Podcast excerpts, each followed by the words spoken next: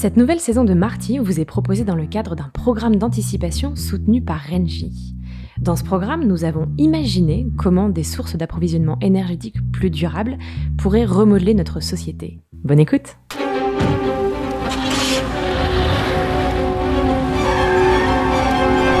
Marty, le podcast qui est futur Bonjour à toutes et à tous et bienvenue dans ce nouvel épisode de Marty, la série d'anticipation de Madines. Nous sommes le 8 avril 2070 et j'ai le plaisir de recevoir Léa Zaslavski avec qui nous allons parler d'engagement citoyen. Léa, merci d'être avec nous aujourd'hui. Vous êtes la cofondatrice de Make Sense et je vois que vous avez ramené quelques objets du passé pour cette interview. Pouvez-vous nous décrire ce que vous avez entre les mains? Bonjour Anaïs. En effet, je me suis permis une petite fantaisie. J'aime bien les objets de l'ancien monde qui nous rappellent nos arrière-grands-parents. Et pour illustrer mes histoires, j'ai donc apporté un paquet de photos. Vous n'avez peut-être jamais entendu ce mot, mais sachez qu'au début du siècle, c'était très courant, jusqu'en 2030 environ, d'imprimer des photos qu'on prenait avec un smartphone, un truc qui date aussi un peu. Et ensuite, ce cliché était imprimé et cristallisé sur un bout de papier, une matière qu'on produisait à partir d'arbres. Ces photos, je les ai ressorties d'une malle, des archives de Make Sense, et elles illustrent bien chaque étape de notre histoire. Je vous les décrirai pour que les auditeurs puissent s'imaginer la photo que j'ai devant moi. Génial, on va donc vivre une véritable immersion. Et on va commencer par le début pour poser le décor. Make Sense, c'est quoi et comment est-ce que ça a commencé? Make Sense, ça a démarré il y a 60 ans, en 2010, la date précise de notre Big Bang à nous. Et sur la première photo que vous voyez là, on peut voir deux jeunes, tout sourire, un paysage verdoyant, des sacs à dos sur les épaules. Eh bien, c'est Christian Vanizette et Leila Obala qui, après avoir parcouru chacun l'Asie et l'Amérique latine, décident de lancer une communauté de citoyens dans une dizaine de villes du monde. Pourquoi faire Trois choses. D'une part, pour que les jeunes parlent, débattent, échangent de leurs problématiques locales, mais aussi pour qu'ils s'inspirent, qu'ils se partagent des solutions potentiellement réplicables à grande échelle, et enfin pour qu'ils puissent passer à l'action au cours de petits ateliers d'intelligence collective qu'on appelait les hold-up, créés tout spécialement pour aider des entrepreneurs sociaux dans le développement de leurs projets. Et à l'époque, même si ça commence à remonter maintenant, le monde était encore extrêmement mondialisé. On voyageait beaucoup, même ceux qui se disaient écolo prenaient l'avion. On traversait euh, toute la planète en quelques heures. Et le climat était relativement supportable, du moins en France. Et à l'époque aussi, il y avait Facebook, depuis disparu dans tout le tracas qu'on connaît. C'était juste un réseau social gratuit, sans, sans pub, sans algorithme, qui était encore à la phase très embryonnaire de son développement. Et Internet, c'était une toile accessible par tous les curieux qui voulaient la construire et utilisable gratuitement pour tous ceux qui avaient un accès Internet un autre monde. Du coup, quand Christian et Leila lancent Make Sense, ils ont l'intuition que la collaboration et la force citoyenne vont être clés dans les années qui suivent. Ils veulent soutenir ces dynamiques, ils veulent les catalyser, et c'est ce qui va permettre aux bénévoles de lancer plein de projets. D'ailleurs, sur ma deuxième photo, qui date de 2016, on y voit la projection de Wynack, un documentaire sur la question des réfugiés qui a été réalisé avec des caméras, des vieilles machines de ce temps-là. Et dans les années 2010-2020, en fait, c'était le tout début des déplacements de personnes on commençait à voir des gens se déplacer d'un pays à l'autre alors que les frontières existaient encore. Et pendant cette décennie, Sense c'était un groupe de jeunes qui ont senti que les enjeux sociaux et écolos étaient immenses, qui ont senti aussi que de plus en plus de gens à l'époque avaient envie que ça bouge, et du coup ils se sont dit, allez, on va les faire collaborer, on va les faire se connecter, que ce soit un entrepreneur, une grosse boîte, un citoyen. Et comment est-ce que vous êtes passé de l'envie à l'action? Comment avez-vous réussi à faire collaborer des personnes de tous bords?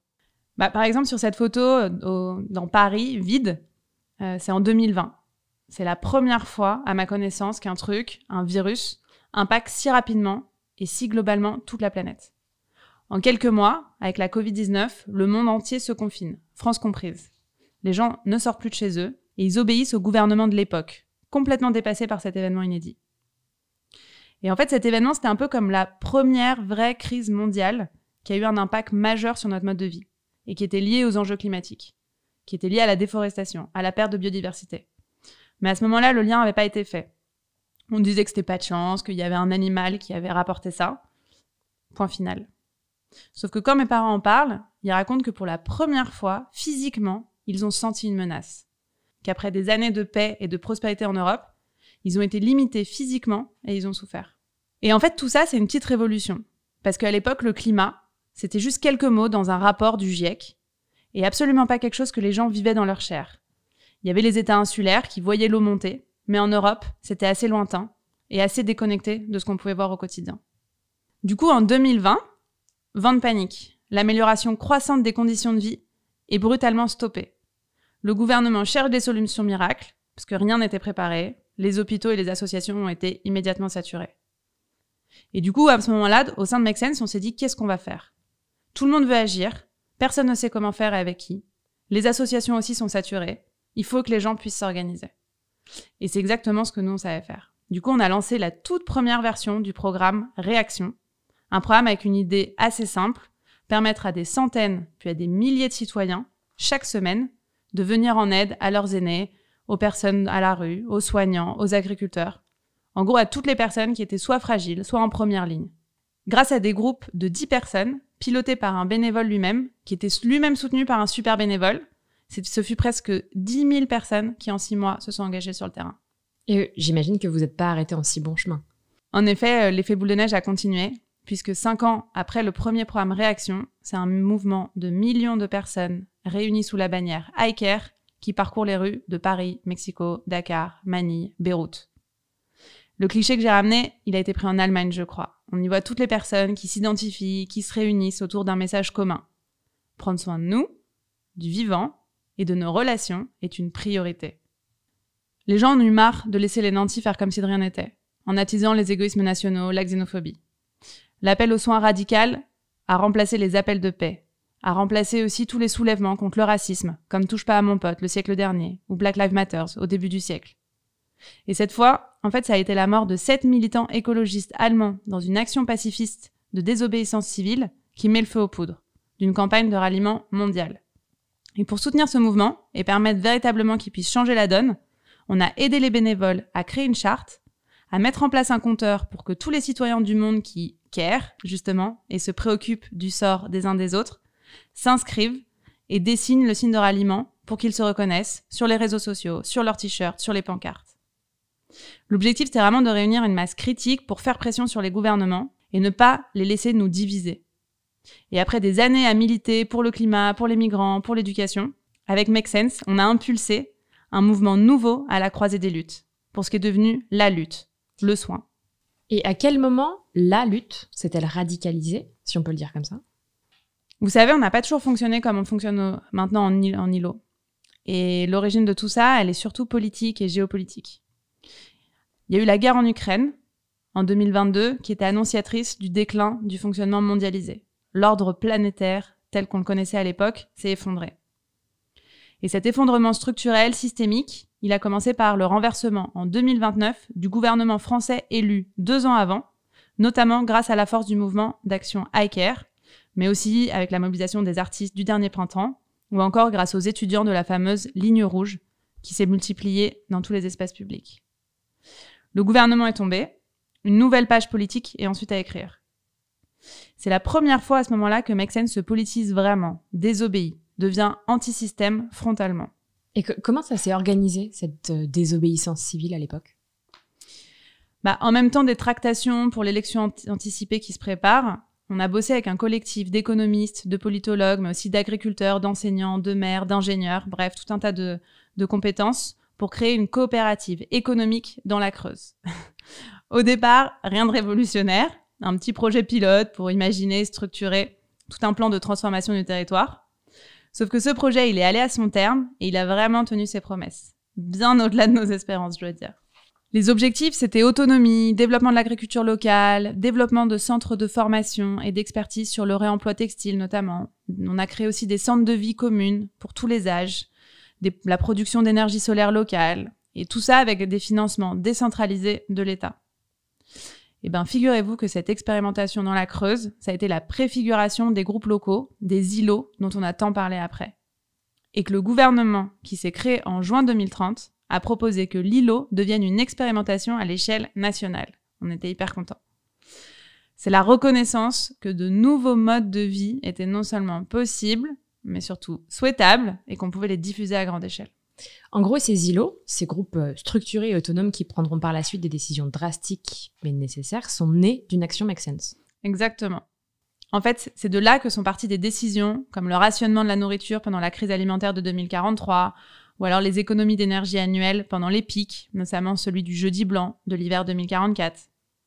Et c'est aussi ces îlots qui vont petit à petit prendre du pouvoir jusqu'à questionner la République établie et qui seront exportés en Angleterre, en Inde et ensuite un peu partout après la vague de 2040.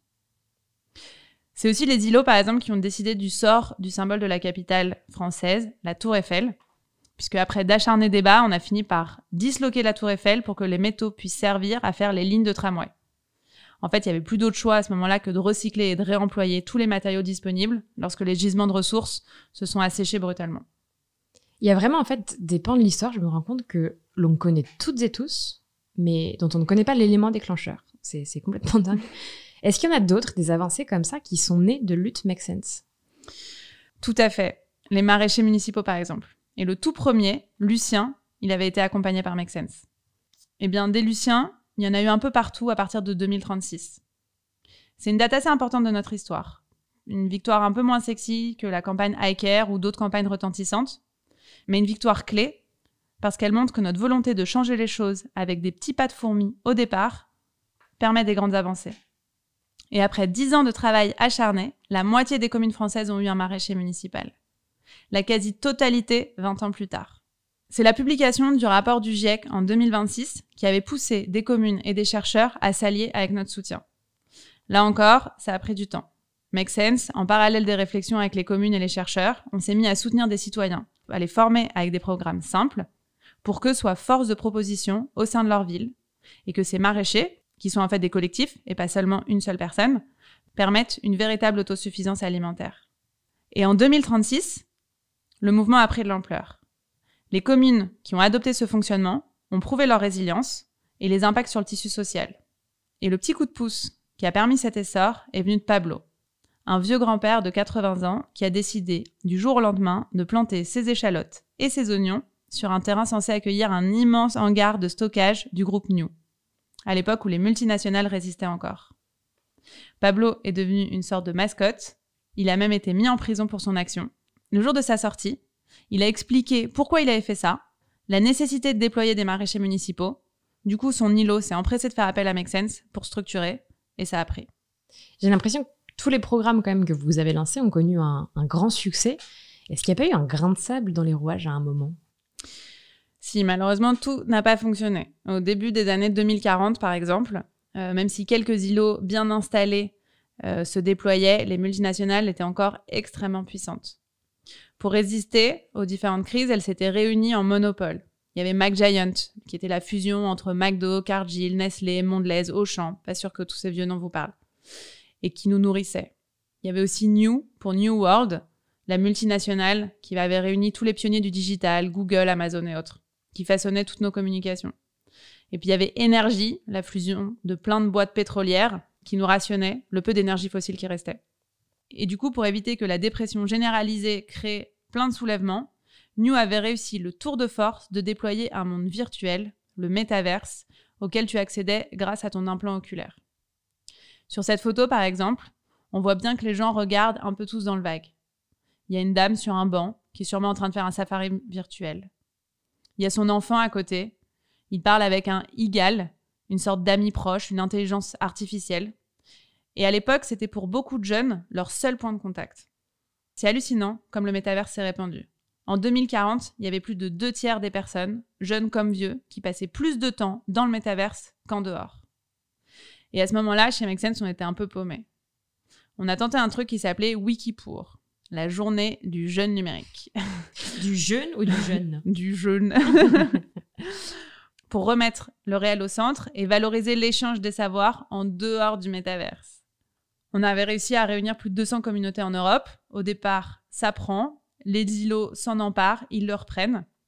Mais New a pas trop apprécié et ils ont commencé à nous dégommer à coups de pubs complètement anxiogènes dans le métaverse en disant que Wikipour, c'était un truc qui altérait tes capacités à décider par toi-même, ou je ne sais plus trop quelle histoire. Et en 2043, avec la crise alimentaire, la peur gagne tout le monde. New nous accuse d'avoir piraté les réseaux de distribution, alors qu'en réalité, on apprenait aux gens à se passer de leurs services. Et après certaines menaces, on a décidé de mettre un terme à ce projet. Heureusement, un paquet d'îlots de résistance avait adopté le programme et l'ont maintenu sous d'autres noms, la lutte contre New a quand même réussi à germer, même si le programme Wikipour s'est arrêté. Et alors, il y a quand même un sujet que l'on n'a pas abordé et qui est majeur dans l'histoire, c'est avec un grand H, mais aussi euh, dans l'histoire de Make Sense. C'est Mars, la planète Mars, et nos velléités de nous y établir. Il me semble que ça a été un gros tournant pour vous, non?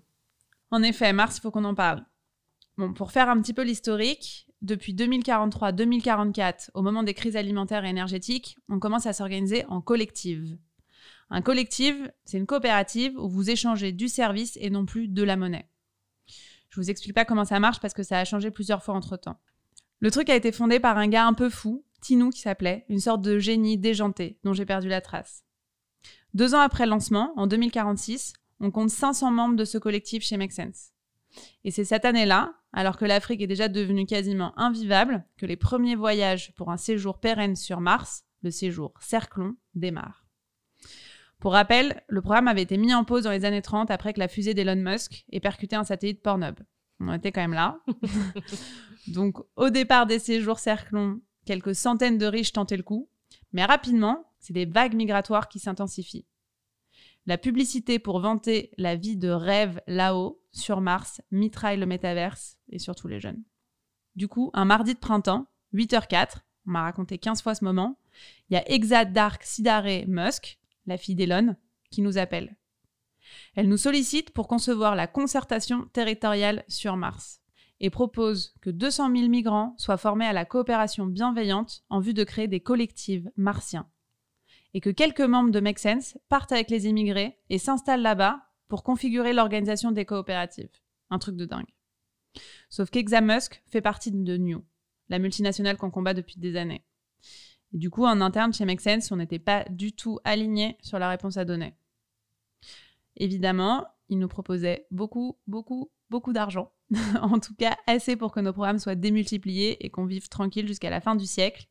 Choix pas simple. Mm. À ce moment-là, on ne savait pas trop quoi faire. Former les gens à la coopération bienveillante, c'est peut-être éviter que la vie sur Mars ne devienne un champ de bataille. Peut-être aussi une occasion complètement folle de faire basculer notre mode de vie ensemble. Et en même temps, la vie sur Mars, pour beaucoup d'entre nous, c'était un peu une folie. L'écosystème reconstitué sur place, sur Mars, est pointé du doigt par les scientifiques, les agronomes, les médecins, comme très dangereux et nuisible au long terme pour la santé humaine. Et en 2046, le plus long séjour là-bas est de 7 mois. On n'avait pas vraiment de preuve que ça pouvait fonctionner au long cours. Après des milliers d'heures de débat, on a fini par trancher. Une partie de Make a accepté de partir, une autre a tourné le dos à la proposition de New, une scission assez saine finalement. Chaque année, on gardait The Day, la rencontre entre les membres de Make Sense et Marsens. La suite de l'histoire reste celle de Make Sense. Vous savez ce qui est arrivé à Marsens après. Oui, on se rappelle de la débandade. Mais c'est pas ça qui a été le vrai moment de bascule pour Make Sense, si? Non, clairement. Même si on a gagné un paquet de batailles et diffusé nos convictions avec iCare, nos programmes de déconnexion, nos maraîchers, les îlots, les collectifs qui essaiment, il faut être honnête, c'est l'éruption solaire qui a permis la bascule. En 2058, 5h33, sans un bruit, les ultrasons solaires effacent toutes les données sur Terre. New explose en vol, bonne nouvelle, mais Internet aussi. Les liaisons sur Mars, Marsens, sont coupées.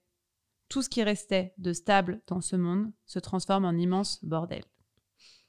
S'en suivent les Dark, les dix sombres, dix années, à la fois terrible et magnifique. Terrible parce que sans Internet, que ce soit pour Make Sense ou d'autres, la survie devient extrêmement difficile. Notre premier réflexe à tous a été de rejoindre nos familles et de commencer à travailler la Terre. Il y a aussi eu des morts liées aux radiations, environ 200 millions de personnes, et quasi 2 milliards qui se sont laissés mourir lorsqu'ils n'ont plus eu accès au métaverse et qu'ils ont dû affronter la réalité.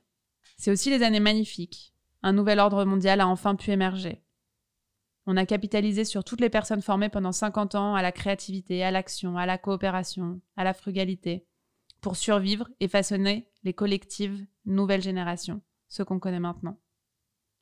En 59, c'est le démarrage de l'expédition Monde Nouveau et le départ de 30 bénévoles qui quittent la Creuse et l'îlot fonctionnel qui a bien résisté à l'éruption. En 59, c'est le démarrage de l'expédition Monde Nouveau et le départ des 30 bénévoles qui quittent la Creuse, l'îlot fonctionnel qui a bien résisté à l'éruption, pour parcourir le monde et diffuser pendant 5 ans les bonnes pratiques Slow Life dans le monde entier. Il n'y en a que 4 qui sont revenus en Creuse il y a 6 ans, Ils nous ont débriefé de leur périple. Les autres sont restés aux quatre coins du monde et ils ont prévu de se retrouver dans 5 ans, 15 ans après le départ, pour partager leurs découvertes et leurs apprentissages dans un Sense Camp, un camp de ralliement Make Sense.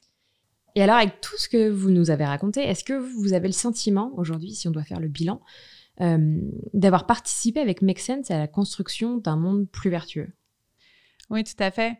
Les événements nous y ont poussé, mais on a dû à chaque fois euh, être créatifs et réinventer des nouveaux modes d'organisation de la société civile, des nouveaux modes de ralliement citoyen. Et aujourd'hui, on a de plus en plus de bonnes nouvelles. Par exemple, les scientifiques ont récemment découvert des milliers de nouvelles espèces dans les déserts de l'Arctique aride. L'autorité de gestion des ressources planétaires est créée par deux îlots malgaches pour les gérer. Ils nous ont d'ailleurs contactés pour nous rendre sur les îlots fraîches des deux pôles. Ça a été deux semaines de voile pour un petit commando de 10 personnes. Notre objectif, aider les habitants et scientifiques sur place à prendre soin de cette vague de biodiversité nouvelle et surtout permettre à cet écosystème complètement inédit de s'équilibrer. On bosse avec des agronomes passionnants. Et là, on est loin de la permaculture des années 2010-2030. Je n'ai pas encore pu lire les premiers rapports espèces qui ont été publiés, mais apparemment, certaines espèces ne sont ni végétales ni animales. Peut-être qu'elles sont minérales. Je ne sais pas. J'ai pas encore compris. Dans tous les cas, notre équipe Make Sense là-bas, c'est un peu Jane Goodall des temps modernes. À la différence qu'il nous faut maintenant accepter un truc. On ne prend pas soin du vivant, on prend soin de nous et du vivant qui sont une seule et même chose. On n'est plus au-dessus du vivant, et l'éruption de 2058 nous l'a bien rappelé. Un peu violemment, mais avec tout un monde à reconstruire, inclusif, durable, coopératif, à l'image de nos principes. Merci Léa pour ce temps que nous avons passé avec vous aujourd'hui. Merci à toutes et tous pour votre écoute et je vous donne rendez-vous très bientôt pour un nouvel épisode de Marty.